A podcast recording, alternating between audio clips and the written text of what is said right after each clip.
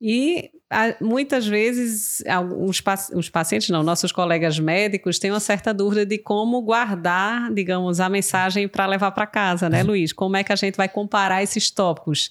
Então, para quem está nos acompanhando no YouTube, a gente fez um pequeno quadro para resumir a indicação dessas medicações. Então, a gente até sugere que na prática clínica usem o nome, a substância genérica, digamos assim, Sim. a substância em si, a, a atuante, e procurem marcas ou não de, de fácil acesso para vocês memorizarem durante a prescrição do dia a dia mas a gente colocou aqui as substâncias ativas e o resumo das suas indicações.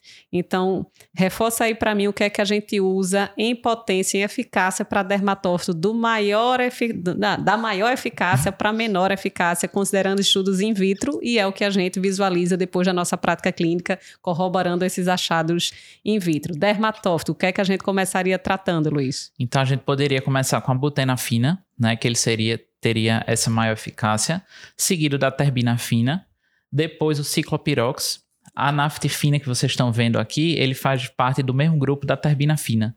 A gente não usa tanto, né? A gente usa mais é. a terbina fina mesmo. E por último, os azólicos. Então, os azólicos que a gente é tão acostumado para os dermatófitos, eles estão lá no final. A gente teria todas essas opções melhores antes, salvo questões de custo e tudo de, de acesso, como a gente comentou. E a gente ia pular a nistatina. Aqui nem colocamos no quadro, Isso. porque nem indicado aí, viu? Nem Aqui é indicado. é só a questão de potência e de eficácia, mas esses todos estão corretos de serem Sim. indicados. E com relação à Cândida? Para Cândida, a gente começaria ali com os azólicos e o ciclopirox, teriam, estariam aí no topo.